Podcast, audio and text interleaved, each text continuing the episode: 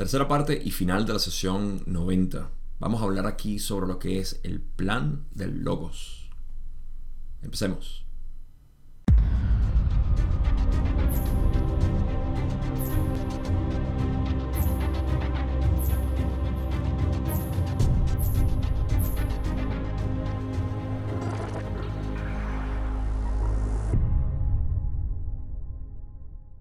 En el episodio pasado hablamos sobre lo que eran ciertas características que el Logos había diseñado para la experiencia de tercera densidad particularmente, lo cual iba a influenciar, por supuesto, el resto de las otras densidades, porque en tercera densidad es donde se crea la experiencia de evolución a futuro.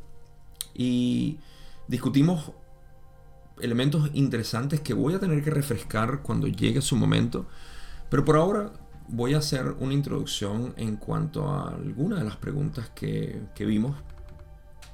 Y eh, Don estaba interesado primero en entender si la polaridad de, espiritual por la cual ascendemos estaba implícita en el logos para, digamos, eh, escoger eh, en, el, y esto era una pregunta bastante simple, la respuesta es obviamente sí. Luego preguntó si dentro de la mente arquetípica estaba esto. la pregunta 19 em, dice que ah, si esperaba ver una cosecha positiva y negativa por los planes que hizo. La respuesta es sí, por supuesto. Eso estaba incluido. Y luego preguntó que si esto eh, estaba eh, también integrado en la base de los arquetipos a lo cual eh, Ra también le dice que sí y que hay que notara, esto es lo que llevó a, la conversación que vamos a, desarrollar ahorita, que notara que hay muchas inclinaciones o sesgos que existen dentro de nosotros para indicar cuál es el camino más positivo. Eh, hasta a mí se me salió decirlo. el camino más eficiente, lo cual es el positivo. Eh, y eso ya es evidente para nosotros. De hecho, eso lo habían discutido yo creo que en la sesión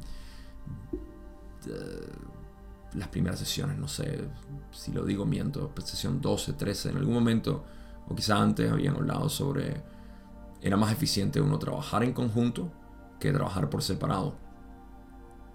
Y bueno, todo esto era más o menos la discusión en la que íbamos con, con respecto a la polaridad, si estaba establecido. Esto todo vino por la conversación que tuvieron en cuanto Don hizo la pregunta de que nuestros logos que ha diseñado la experiencia para este sistema solar, eh, si puso algo de guerra o esta actitud eh, de belicosa en, nosotros y Ra dice que no particularmente, que eso es un producto de lo que son dos elementos que de nuevo ya mencionaré más adelante porque es parte de la discusión aquí.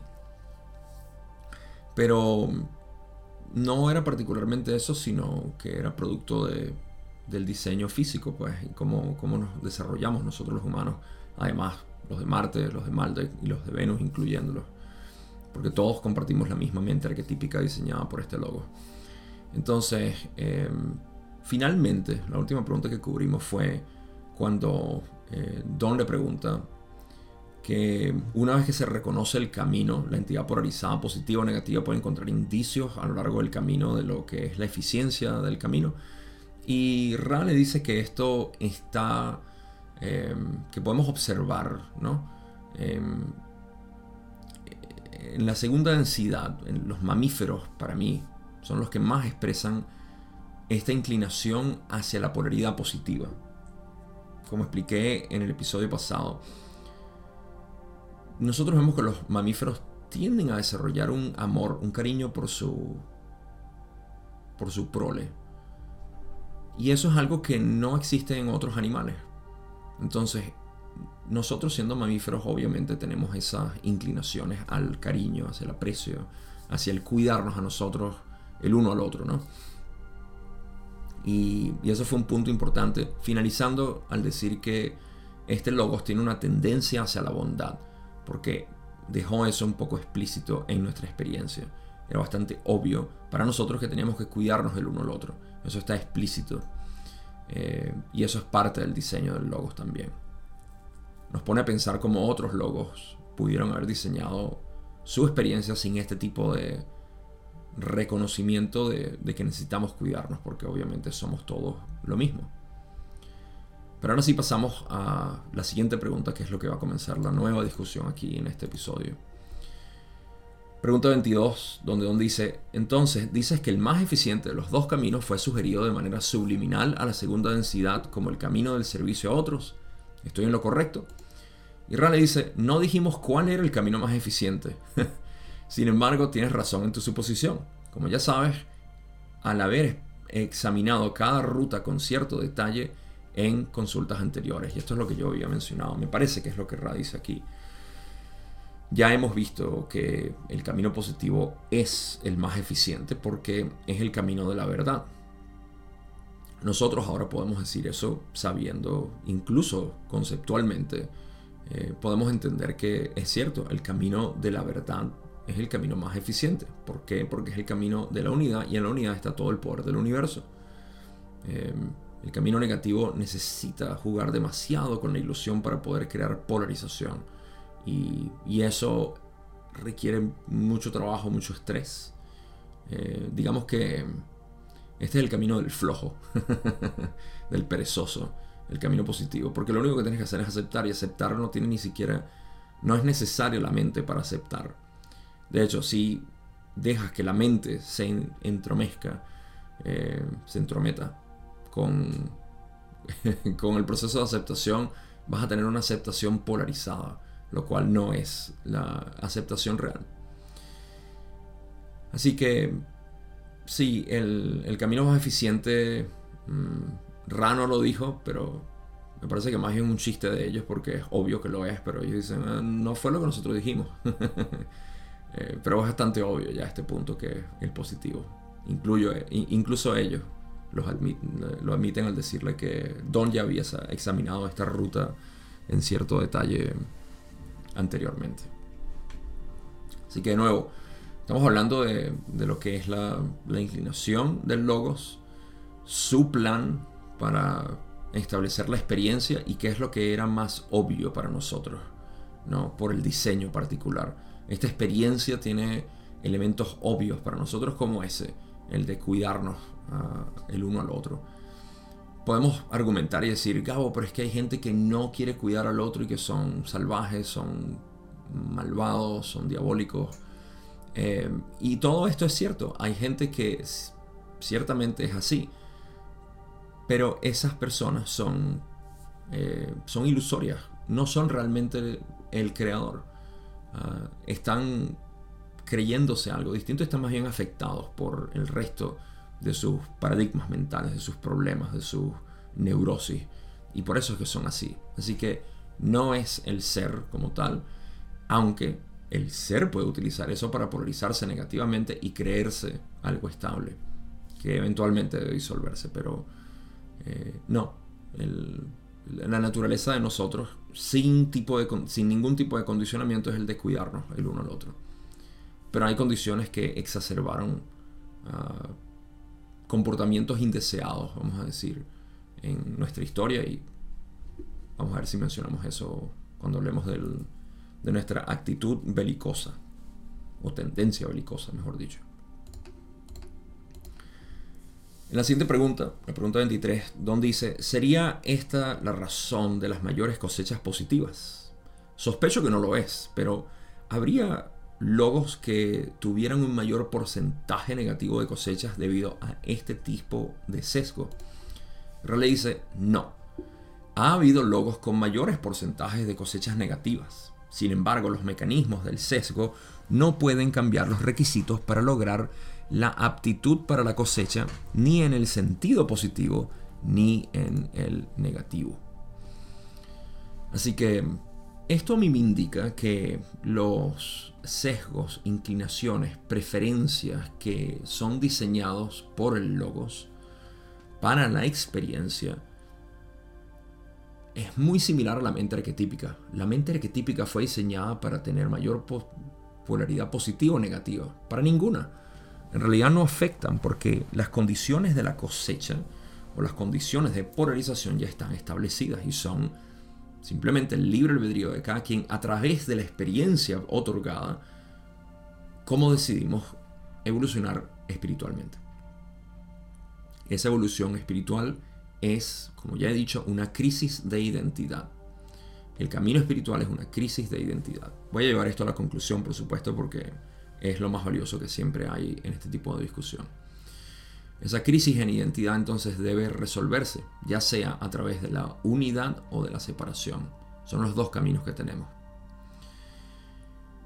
Así que Ra admite que sí ha habido logos con mayores porcentajes de cosechas negativas, pero que los mecanismos que llevan a la polarización básicamente eh, no son independientes, básicamente, de, de lo que son las inclinaciones que el logos pueda determinar para, para una experiencia particular. Ahora, yo sí especulo que, dadas las condiciones adecuadas, Ra está siendo bastante explícito. ¿sí? Em, porque tú pudieras crear las condiciones perfectas para que no exista polarización negativa. me imagino yo, pero ¿por qué un logos quisiera hacer eso cuando uno de los elementos más importantes para el creador ahorita es la polaridad negativa? Es algo nuevo, introducido después del velo, así que todos los logos creo que quieren jugar con establecer parámetros que, que puedan llevar o puedan estimular esa, esa polarización negativa porque es lo que crea una experiencia más vívida. Recuerden que antes del velo la experiencia era pálida, era desabría, era vacía de, intensidad porque todo el mundo sabía que era el creador. No existía polarización negativa. O al menos existía el potencial, pero nadie lo podía hacer o lo quería hacer en realidad. No lo podían hacer de una manera eficiente. Y ahora esto ha acelerado básicamente el proceso de evolución. Así que sí, a pesar de que hay logos con grandes porcentajes de cosechas negativas, a mí me parece que las condiciones ciertamente se prestaron para eso, así como aquí en el, sistema solar, por razones que de nuevo voy a hablar dentro de un rato. Em, no está incluido básicamente en el diseño del logos como tal, es algo que ocurre por función del libre albedrío de las entidades que están manifestadas. Pero Ra tiene más que decir aquí. Y dicen, hay logos que han ofrecido un fondo neutral contra el cual polarizarse. Este logo optó por no hacerlo, sino por permitir que una mayor parte del amor y la luz del Creador infinito sean tanto interior como exteriormente visibles y disponibles para las sensaciones y conceptualizaciones de mente-cuerpo, espíritus, que debería ser complejo mente-cuerpo-espíritu ahí, que se someten a su cuidado en la experimentación. Primero, eh, sabemos que hay logos que han ofrecido un fondo neutral. En pocas palabras, no han creado esta, estas ventanas por las cuales notar la, la realidad detrás de todo, que es lo que este logo hizo al crear una, una tendencia más hacia, hacia lo, lo bondadoso, hacia el amor, hacia el aprecio, el cariño, el, eh, el cubrirse las espaldas, básicamente uno al otro. Eso, eso sí lo estableció el logo. Este, este logo está un poco polarizado hacia, hacia la bondad, hacia lo bonito, hacia lo, eh, lo armonioso, pudiéramos decir, hacia el amor. Eh, pero hay logos que no, que han sido mucho más neutrales. Esto es un punto importante cuando dicen que permitió que una mayor parte del amor y la luz del Creador infinito, de infinito sean tanto interior como exteriormente visibles. Este, esta luz y este amor del Creador infinito se nota en nuestra experiencia humana, en nuestra experiencia de ser, cómo nos provoca ser. Básicamente en nuestra, eh, nuestra mente poética y amorosa es mucho más visible. ¿sí? Eso es una manera de poder ponerlo. Todos tenemos una mente poéticamente inclinada hacia la belleza, hacia eh, el amor, hacia el cariño con otros. Y también eso es eh, en la parte externa, pero en la interna también, porque podemos ver dentro de nosotros, cuando nosotros residimos en nuestra presencia, encontramos esa armonía. Este es uno de los ejercicios que yo hago de inmediato con cualquier persona con la que trabajo. La primera sesión que hacemos siempre es nota, nota cuál es la cualidad de tu ser. Cuando simplemente estás ahí, en total descanso, en reconocimiento de lo que tú fundamentalmente eres, ¿cómo se siente? ¿Sí? Entonces, esto es lo que yo considero que está abierto básicamente a nuestra percepción, a nuestra mente consciente, para poder reconocer tanto exteriormente en nuestros comportamientos como interiormente en nuestras conceptualizaciones, como dice Ra. Así que eso es lo que yo veo aquí expresado, que Logos diseñó para que nosotros en nuestra experiencia estuviésemos al tanto. Es como que si el velo estuviese un poco eh, desgarrado ahí. Entonces podemos ver, podemos destilar la realidad como es. Vamos a la siguiente pregunta que sigue eh, hablando de esto.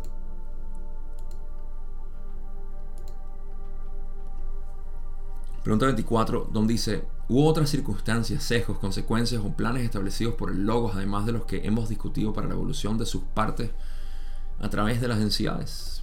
Y Ra le dice, sí, o sea que si hay algo más. Don le pregunta cuáles son. Ra le dice, uno más, es decir, la permeabilidad de las densidades para que haya comunicación de densidad a densidad y de plano a plano o subdensidad a subdensidad. Esto es algo interesante porque podemos ver que nuestra experiencia contiene la permeabilidad entre densidades, como ya sabemos, estamos comunicándonos con Ra, ellos se están comunicando con Ra, nos podemos comunicar con Ra telepáticamente si lo deseamos con otras entidades eh, de otras densidades. Pero al mismo tiempo lo que más me llama la atención es que denota que tenemos esa característica, lo cual quiere decir que otros logos no lo hacen, de poder comunicarnos con nuestra propia, nuestras propias subdensidades. En pocas palabras, los planos interiores de nuestra existencia. Esto es lo que llamaríamos los planos astrales en algunas, eh, vamos a decirle, nomenclaturas de la metafísica. Pero estos planos astrales son, están visibles a nosotros. Y eso es parte del diseño de este logo. Bastante interesante, ¿no? Eso quiere decir que hay otros logos que no diseñan esto, que no puedes tener comunicación primero con otras densidades y más importante todavía con nuestras propias subdensidades. ¡Wow! Eso deja mucho que pensar, ¿no? Pero ese es el tipo de comunicación que está disponible para nosotros y eh, esto contribuye, ¿no? Ahora, Don va a hacer un sumario, un resumen bastante eh, atractivo aquí para poder eh, empaquetar todo lo que hemos visto. Así que en la pregunta 26, Don dice, entonces, tal como lo veo, como veo el plan para la evolución de este logos, fue planeado para crear una experiencia tan vívida como fuera posible, pero también una que tuviera algo informada, que estuviera algo informada con respecto al Creador infinito y capaz de acelerar el progreso en función de la voluntad debido a las permeabilidades de las densidades. He cubierto, con precisión el plan general de este logos con respecto a su evolución. Voy a primero, eh, la respuesta de Ra va a agregar a esto, pero quiero mostrar cómo la mente de Don ya había empezado a sintetizar todo esto de una manera eh, bastante congruente. Fíjense cuando Don dice que para ver el plan de la evolución del logos, lo vio de esta manera. Primero, fue planeado para crear una experiencia tan vívida como fuera posible. Es la parte donde tenemos que regresar un poco a la, sesión anterior, o no la sesión, pero el episodio anterior donde hablamos de el pulgar oponible y la, la mente o la comunicación verbal. Estos son dos características que están establecidas en la humanidad y que nos hacen lo que somos. El pulgar oponible dio preferencia hacia el poder físico por encima del poder mental. Eso crea la experiencia que tenemos ahorita.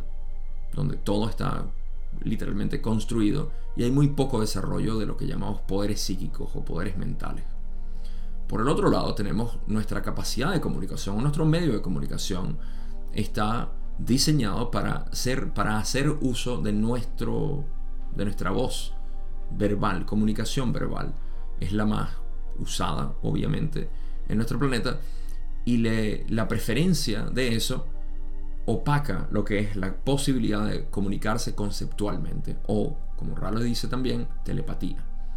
Esta telepatía o comunicación conceptual es mucho más eficiente que la verbal, así como pudiéramos decir que el uso de la mente es mucho más eficiente que el uso del cuerpo.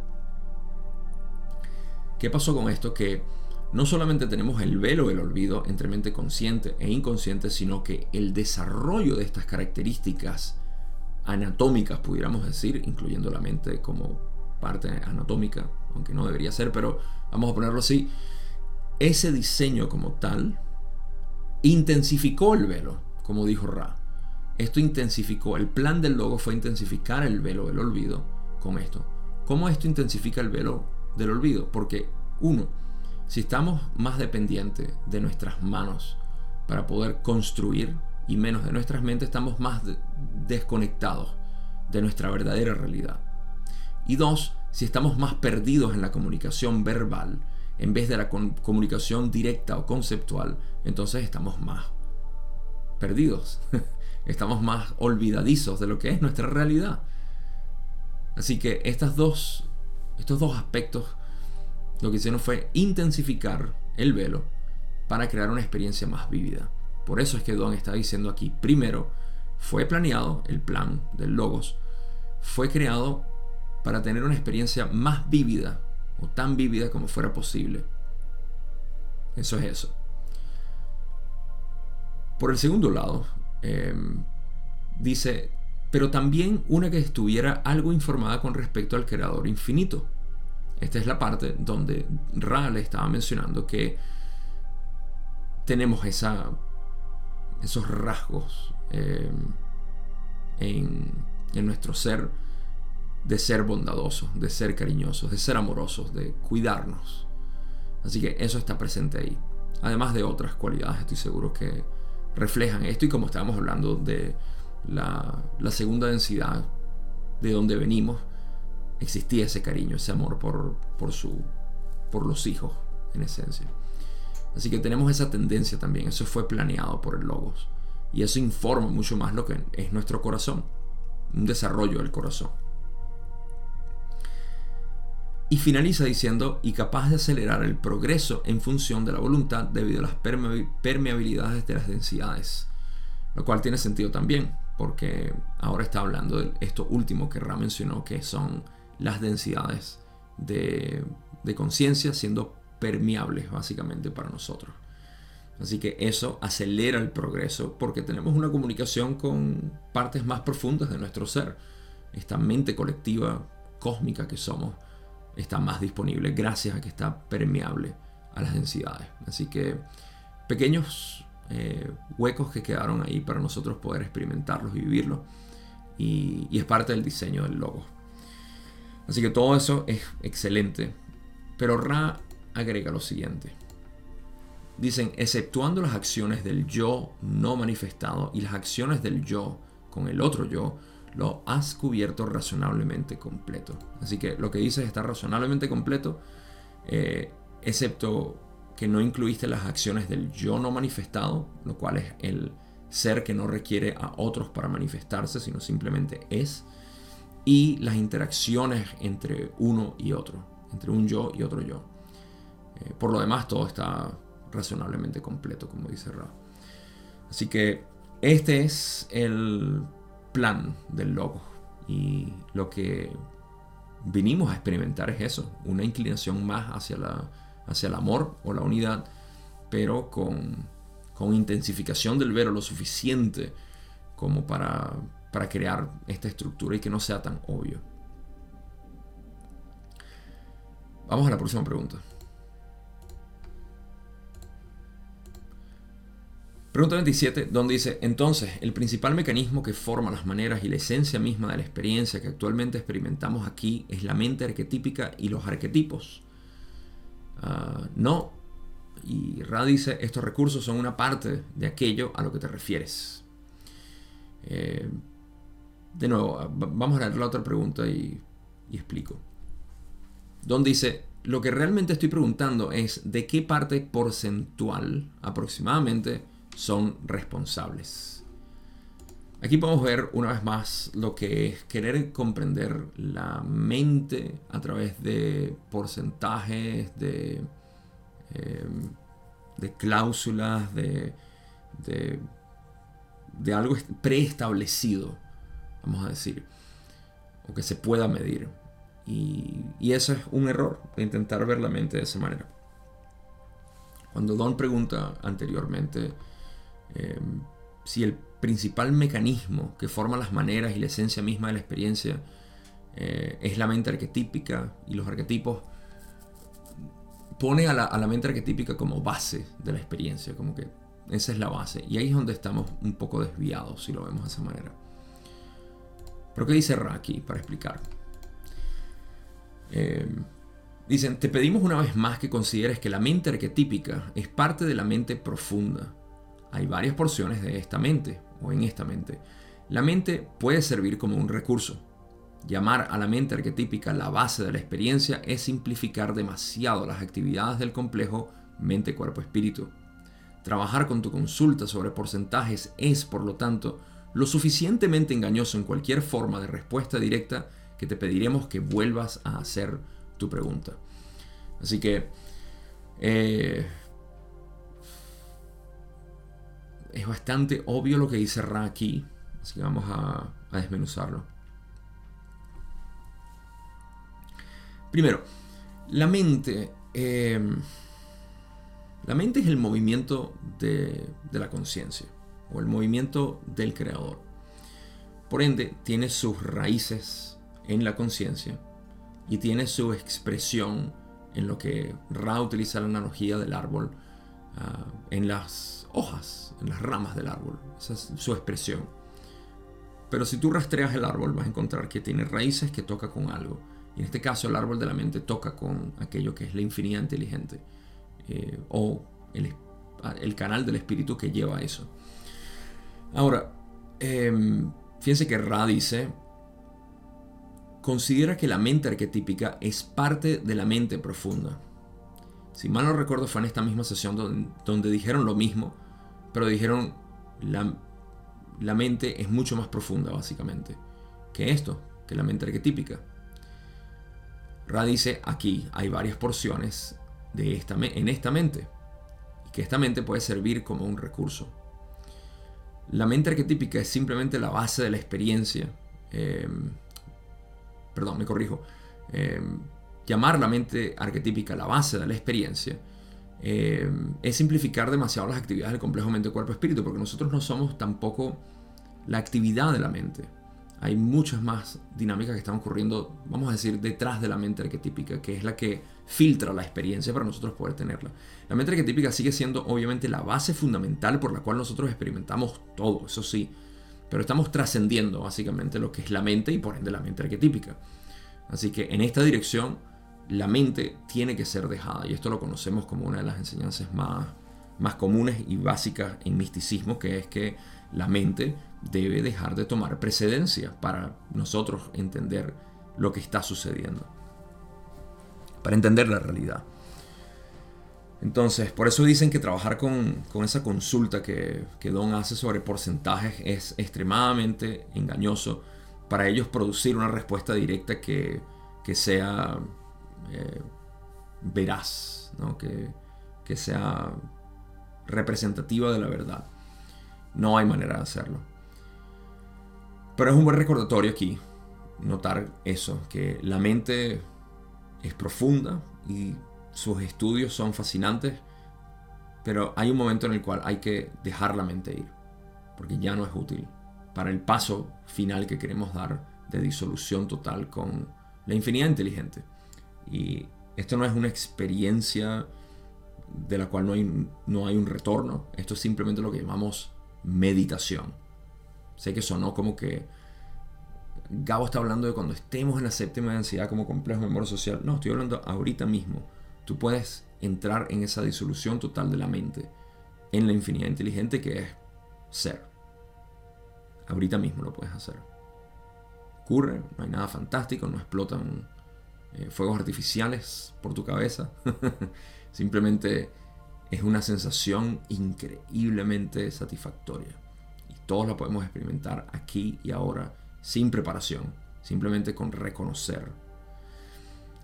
Así que ese es el, final, básicamente. Pero eh, quieren, quieren expresar que, que esta e, este estudio de la mente arquetípica es algo que debe hacerse eh, de un modo, y, lo van a hacer en la próxima pregunta, o en una de las últimas preguntas. Eh, pero ese, ese, es el énfasis aquí, ¿no? Es decir, hay varias porciones en esta mente.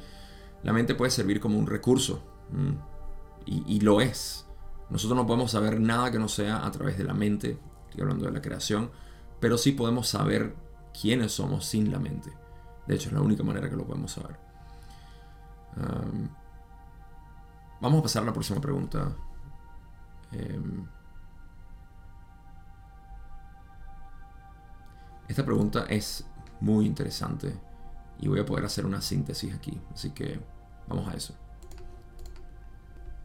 Pregunta 29, Don dice, está bien, no creo que esa fuera una pregunta, una buena pregunta de todos modos.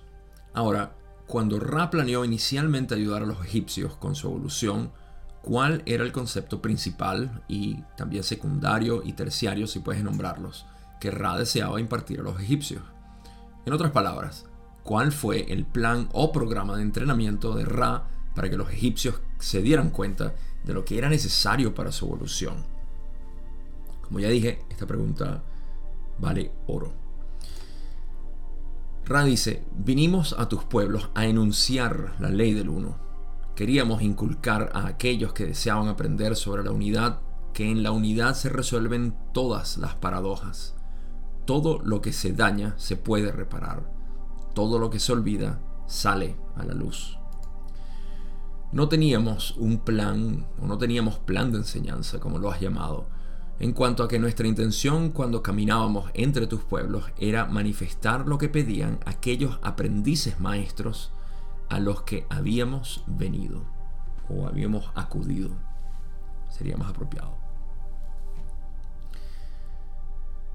Vamos a hablar de esto porque podemos resaltar, primero que nada, ¿qué estamos haciendo aquí?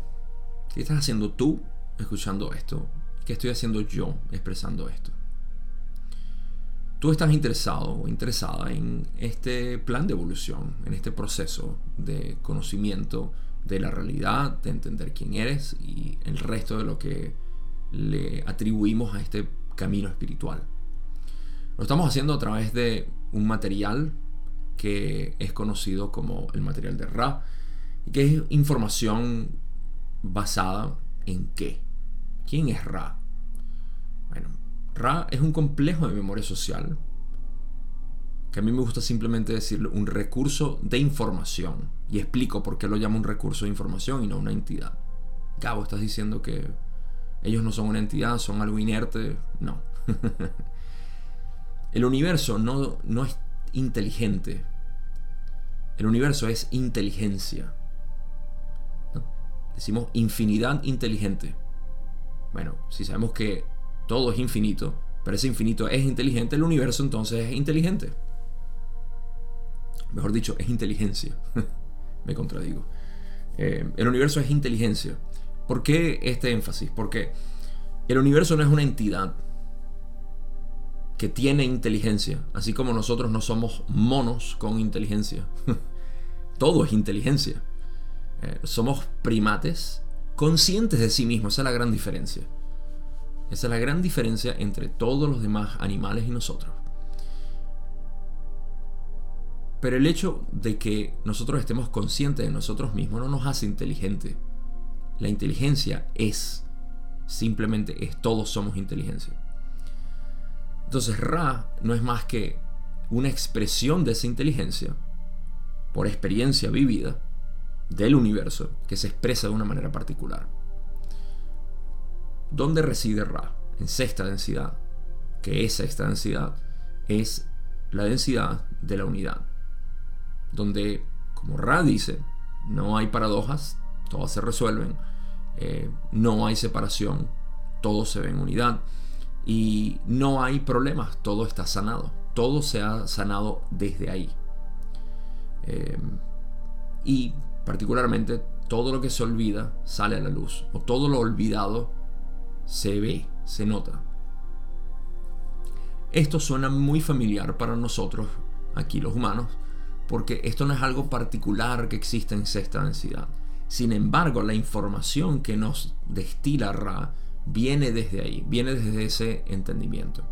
Y por eso decimos que Ra no es más que otro maestro místico de nuestra realidad, que nos dio información para nosotros digerir y poder alcanzar esa trascendencia que otros místicos aquí han alcanzado y que por supuesto Ra no es que ha alcanzado, reside ahí, su propia existencia es ahí, no puede experimentar separación. Esa es digamos que la limitación de Ra, si podemos decir eso, es que no puede experimentar separación, solamente ve en unidad, mientras que nosotros podemos hacer ambas. Y ese es el camino. Lo curioso es que lo que Ra dice que dicen, vinimos a tus pueblos a enunciar la ley del uno. ¿Qué es la ley del uno? Bueno, en sus propias palabras, que todo es uno. Que todo es uno mismo. Pudiéramos decirlo de esa manera. Eh, pero todo en realidad es uno solo. Y ese uno eres tú. No hay separación, no hay dualidad o no hay polaridad. No hay ningún tipo de problema. Todo está bien. Esto para la mente condicionada parece basura, parece mentira, parece contradecir su experiencia, porque su experiencia es problema, sufrimiento, confusión. Esa es la naturaleza de la mente abordada por identidad. Una mente confundida. Sin embargo, esa es la realidad que Ra nos viene a decir. Y nos dicen, queríamos inculcar a aquellos que deseaban aprender sobre la unidad, queríamos inculcarle a ellos que estaban pidiendo información sobre la unidad, que en la unidad se resuelven todas las paradojas. Hmm. Curiosamente, los místicos, todos los místicos, han hablado de esto. Interesante. Y de hecho, eh, es cierto que todo se resuelve ahí. Voy a hablar de esto ahorita. También dicen que todo lo que se daña se puede reparar. En pocas palabras, sanación es inmediata ahí. Hmm, curiosamente, lo mismo que los místicos dicen aquí cuando nos invitan a este, a este camino de conocerse a uno mismo, de saber realmente quién es uno. Ah, curioso, porque ahí todo se sana. Interesante. Y aparte, todo lo que se olvida sale a la luz. O, dicho de otra manera, todo aquello que no sabíamos, todo lo que teníamos preguntas, dudas, encuentran sus respuestas.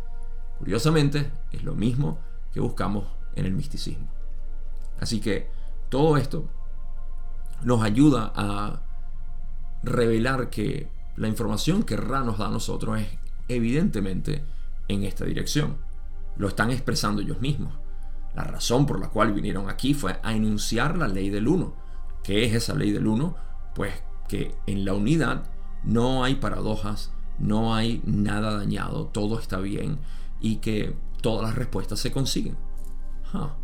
El paralelo es idéntico a nuestras enseñanzas, no esotéricas o místicas, sino a las enseñanzas que nos llevan a la trascendencia de esas mismas enseñanzas esotéricas y místicas.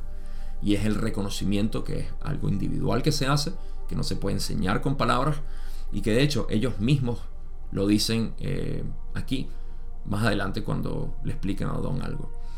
Eh, pero esto no se puede enseñar, esto no, tú no puedes iluminar a otra persona, pero ciertamente puedes mostrarle el, camino. El camino es individual, el camino no está establecido porque cada uno de nosotros tenemos una, una dirección. Como tenemos una dirección, tenemos un camino distinto, pero uno puede reconocer el camino de la otra persona y mostrarle la dirección. Eso es lo que uno puede ser. La otra persona es la que debe caminar. Aparte dicen que no teníamos plan de enseñanza, como lo has llamado. No existe un plan de decir, de esta manera es que ustedes van a aprender la realidad absoluta.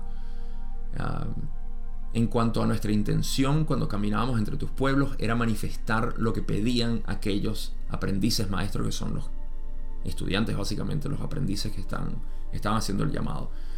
Eh, así que una vez más vemos que no tenían ningún plan, no, no venían a predicar nada, sino simplemente a informar sobre lo que las personas ya estaban pidiendo en ese momento, que estaban pidiendo información sobre la unidad.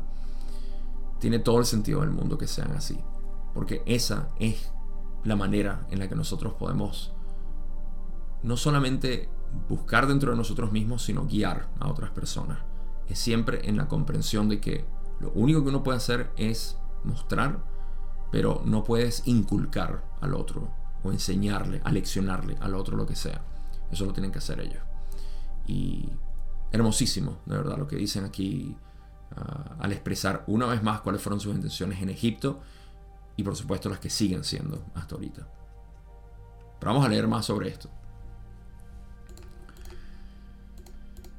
Luego de eso dicen, somos conscientes de que esta línea particular de consulta, es decir, la naturaleza y la arquitectura de la mente arquetípica, ha hecho que el interrogador intente, sin éxito en su propia mente, determinar la importancia relativa de estos conceptos. No podemos aprender a enseñar por otro, ni tampoco le quitaríamos esta oportunidad al interrogador. No obstante, comentaremos.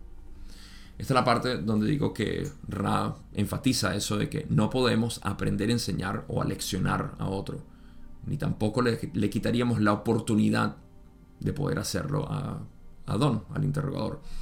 Así que aquí eh, el primer párrafo, la primera parte del párrafo es diciendo en esencia, eh, estamos conscientes de que tus preguntas son para intentar entender la mente arquetípica Ah, y que lo estás haciendo pero sin éxito y por eso estás preguntando lo que haces, pero no podemos enseñarte así. Ya hemos hablado de esto antes. Ellos preferían que simplemente se le hicieran observaciones y ellos comentarían. Por eso es que dicen aquí que también van a comentar, si bien no pueden enseñarte literalmente lo que es. ¿Qué dice Raki? Dicen, el adepto ya ha trabajado mucho, no solo dentro de los centros energéticos rojo, naranja, amarillo y verde, sino ya en la apertura del azul y el índigo. Hasta este punto, los arquetipos funcionan como la gran base o pedestal de una estructura o estatua construida, manteniendo el complejo mental viable, nivelado y disponible como recurso, siempre que pueda ser evocado. Hay un punto en el que el adepto emprende su trabajo. Este es el punto en, que, en el que es útil una consideración clara y consciente de la mente arquetípica. Ahora describen lo que es el adepto, que ya ha hecho un trabajo mínimo de balance en los centros energéticos y ha llevado esa energía hacia el corazón, el eh, chakra de la garganta ah, o la garganta y el centro eh, del rayo índigo, que es el tercer ojo. este trabajo es como describen al adepto. Ahora, hasta este punto, los arquetipos han funcionado como una base o pedestal, han ayudado a crear básicamente este trabajo, como cualquier otro tipo de experiencia, eh, pero ha, ayudado a establecer la base del buscador espiritual. En ese momento es que la mente arquetípica, como dicen ellos, hay un punto en el que el adepto emprende su trabajo, cuando empieza a desempeñar su trabajo de buscar la unidad en todas las cosas.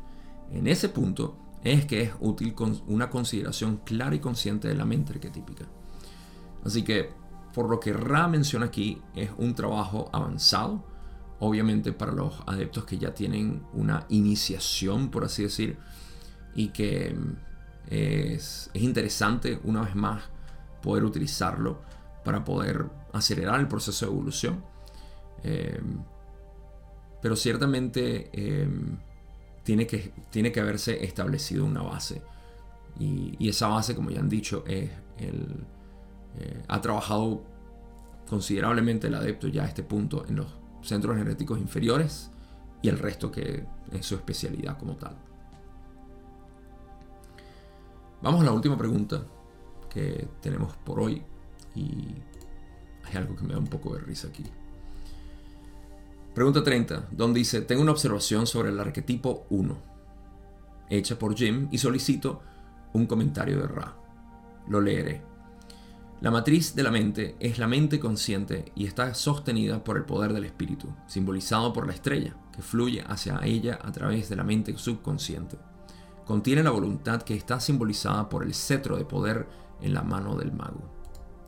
Toda la creación está hecha a través del poder de la voluntad dirigida por la mente consciente del mago y el pájaro en la jaula representa la ilusión en la que el yo parece estar atrapado. El mago representa la masculinidad o el resplandor de ser manifestado como la creación a través de la cual se mueve cada entidad. Así que, Ra, tienes algunos comentarios. Eh, no sé por qué pasé a mi cara, pero es raro que queremos leer. Eh, Ra dice, como este instrumento se está cansando un poco, no comenzaremos esta extensa discusión. Solicitamos que esta serie de observaciones se repita al comienzo del próximo trabajo. Sugerimos que cada concepto se discuta por separado o, si es apropiado, que un par de conceptos se relacionen entre sí dentro del complejo de conceptos. Este es un trabajo lento, pero hará que la construcción final de los conceptos complejos conceptuales se logre con mayor facilidad. Si hubiésemos respondido a las observaciones tal como las leíste en este espacio-tiempo, se habría dedicado tanto espacio-tiempo a desenredar varios conceptos como para construir lo que fueron percepciones muy reflexivas. Podemos preguntar si hay alguna consulta breve en este momento. Y la parte que me da risa es que en, la sesión pasada, en la sesión 89, Don está haciendo preguntas sobre el origen de Ra en Venus y la evolución del planeta y todo esto. Y al final decide, justo en la última pregunta, que no sabía que era la última pregunta, pasar a la mente arquetípica, que es el tema favorito de Ra. y eh, Ra le dice como, ah, una lástima que tengamos que irnos, pero eh, sería bueno que repitas esta pregunta después y no lo hizo. Eh, y ahora en la última pregunta, viniendo de toda esta investigación, ¿no? Don hablando sobre eh, el logo, el plan, el diseño y llevándolo a esta parte de la mente arquetípica y al final cuando hace una pregunta sólida con respecto al estudio de la mente arquetípica con, con el tarot, Ra dice, ah, otra vez nos tenemos que ir. Así que curioso que en dos sesiones seguidas haya pasado eso bueno, se haya limitado la exploración de la mente arquetípica. Ahora, em, un par de cosas. Lo primero, recordarles que yo no soy un estudiante de la mente arquetípica, mucho menos del tarot, así que mis reflexiones sobre la, las ilustraciones en el tarot son bastante nulas. Lo único que puedo mencionar de lo que Jim dijo fue que él menciona la estrella como el espíritu, pero yo recuerdo que Ra dijo que no utilizáramos la estrella en esa carta particular porque o de repente lo dicen más adelante, quizá me estoy equivocando, lo dicen más adelante. Em, sí, me corrijo ahí. Yo pensé que lo habían dicho antes. Creo. Pero el punto es que el espíritu no es eso, eso sí lo puedo decir. La, estrella la, eliminan del, tarot porque tiene influencia astrológica y, no, no, tiene que ver con la mente arquetípica según lo describe Ra. Así que bueno, eso. Y, y nada, eh, ellos sí mencionan. Ah, bueno, no, no tengo más nada que mencionar. Me parece que hay muchas cosas que Jim dice que son chéveres, me gustan. Ah, pero no tengo nada que mencionar ahí porque no, no, tengo comentarios sobre cada una de las simbologías de, de, la carta.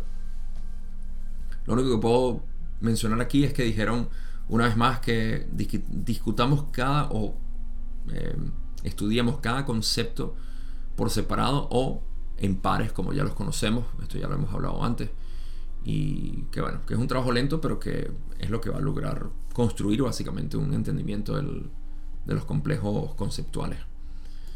Y finalmente cuando dicen que si hubiésemos, esto básicamente, no tenemos suficiente tiempo como para responder las observaciones que hizo Jim, como para hacer nuestros propios comentarios de, de unas percepciones muy reflexivas.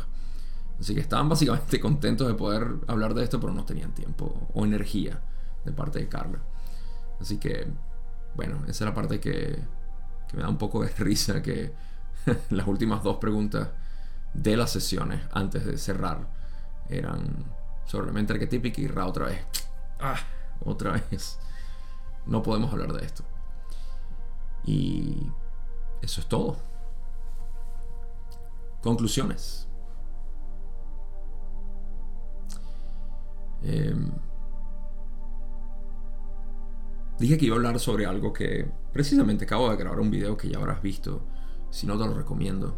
Em, hablando de estos tres paradigmas de nuestra sociedad que crean una cultura y sociedad que crean una especie de de problema ¿no? y ese problema es una inquietud una perturbación mínima eh, podemos decir que es una perturbación vibratoria de confusión que está en nuestras mentes y lo quiero resumir aquí cada una de nuestras enseñanzas en el camino, en, la búsqueda de crecimiento personal, de evolución espiritual, de desarrollo eh, individual, todo esto está ineludiblemente atado a lo que yo llamo crisis de identidad. Cada una de nuestras búsquedas son porque tenemos una, una crisis de identidad. En otras palabras, no sabemos quiénes somos y atribuimos nuestros problemas a una sensación de separación. La razón por la cual tenemos esta inquietud es porque los paradigmas por los cuales construimos nuestra sociedad y por ende el condicionamiento de nuestra mente siempre ha tenido presente algo que necesita ser trascendido a través de un conocimiento interno. Me explico. Estos paradigmas son la religión, la ciencia y lo que llamamos espiritualidad suelta. Tanto la religión como la ciencia y la espiritualidad suelta indican que nosotros somos productos del universo. Materialismo lo dice como que esto es simplemente producto de procesos aleatorios universales, cósmicos. La religión dice que somos producto de un eh, de algo, de de un ser superior, ah, de, una, de una fuerza exterior a nosotros. Y la espiritualidad suelta, que es la que encontramos en el New Age, te, te marea con muchos conceptos y muchas ideas de lo que es, pero eventualmente, em, de alguna u otra manera, también dice que eres producto del universo, eres energía, eres ah, cualquier otra cosa, cualquier identificación o conceptualización de la realidad. Todo esto es porque no tenemos una manera realista de poder expresar lo que realmente somos. Y entonces esto nos invita a qué podemos hacer para trascender esto. A pesar de que incluso vamos a hablar en la espiritualidad suelta existen eh, estas maneras de decir tú eres el universo, tú eres la fuente, tú eres Dios y todo esto, esto no hace más que estimular el intelecto, masajear la mente por un momento y decir, sí, sí, es cierto, pero luego no lo veo. ¿Okay? Es como tratar de alimentarte con descripciones de comida. Ah, ¿Qué tanto puedo decir para satisfacer tu, tu estómago de verdad? Nada. Ni una palabra, ni un millón aunque puedo estimular tu mente y hablarte, y lo que va a hacer es darte más hambre. Em, así que esto eventualmente debe ser llevado a la práctica, al entendimiento directo. Eso es lo que hablamos con experiencia directa cuando expresamos este tipo de, de entendimiento. Lo hacemos a través de experiencia directa, no a través de conceptualizaciones. Pues resulta que cuando hacemos esta investigación, esa perturbación que causaban las distorsiones de confusión que yo digo, esa actividad eh, sísmica, esos movimientos telúrgicos de la mente hacia la inquietud, de crisis de identidad y decir, sufro, tengo problemas. Resulta que nos damos cuenta de que nosotros no somos un producto del universo. Nada que nos hayan dicho anteriormente eh, puede aseverar esto. A pesar de que eso es lo que exotéricamente o en las partes, en las enseñanzas externas, eso es lo que quiere decir exotérico ahí. En las enseñanzas exotéricas em, nos dicen que somos producto del universo, de una divinidad que aún no, no trascendemos, que no conocemos. Y eso es por limitación del lenguaje, pero eventualmente al hacer el entendimiento, al lograr, esto es lo que los gnósticos llamaban gnosis, conocimiento directo. Al tener esto, nos damos cuenta de que nosotros no somos productos del universo, sino que el universo es producto de nosotros. Entonces se colapsa la paradoja de que yo soy el universo y al mismo tiempo me siento esto, este humano, este, esta historia mental que tengo, este ambiente en el que soy, limitado por el mundo, etc. Esa trascendencia es ineludible si queremos vivir desde este reconocimiento o esta trascendencia eh, de, la separación hacia la unidad. Y, y, es algo que se hace una vez más con un camino completamente individual e interno. Pero cuando eso cambia, cuando logramos hacer ese cambio, ¿no? De percepción, de decir, no, yo no soy, yo no estoy en el universo, el universo está en mí. Ese reconocimiento es lo que te hace colapsar absolutamente todo. Esa es la ley del uno. Ese, esa es la base de la sanación. Aquí podemos desplegar todos los temas que conocemos como el desarrollo de tus dones, hasta tu propósito en esta vida, la disolución del ego, elevar el kundalini, la esencia de la meditación, todo está derivado de este reconocimiento, que es simplemente el saber quién eres, y al saber quién eres te das cuenta de que el universo es un producto tuyo, y el universo que otros ven es producto de ellos mismos. Lo más liberador que existe es esto.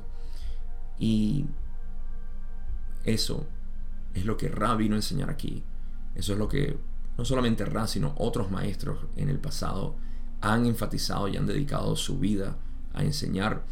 Y es ciertamente lo que todos estamos buscando y encontrando en este camino. Así que quería dejarlos con esa reflexión. Se den cuenta el llamado tan fuerte que hay. Un llamado interno hacia las profundidades del ser, lo cual es la infinidad misma.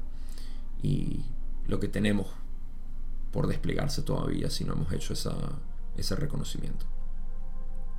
Eso es todo lo que tengo por hoy. Eh, quiero agradecerte y decirte en este momento que me encantaría que te dieras un paseo por Patreon. Quiero agradecer a todos mis patrones que están en Patreon. Me encantaría que me apoyaran ahí si quieren seguir eh, viendo esta, este trabajo que estoy haciendo me ayudaría muchísimo. Eh, si quieres saber cómo unirte, en la descripción están los enlaces. Es una contribución mínima, pero que es muy significativa, lo crean o no, y me ayudaría bastante. Así que los invito a pasarse por ahí, a ver si pueden hacer alguna contribución. Y ya, eso es todo lo que tengo. Como siempre, gracias, como siempre, por haber tolerado toda esta, esta hora aproximada de, contenido y por estar interesados en este camino. Cuídense mucho donde sea que estén, que pasen buenas noches o buen día y nos vemos en la sesión 91.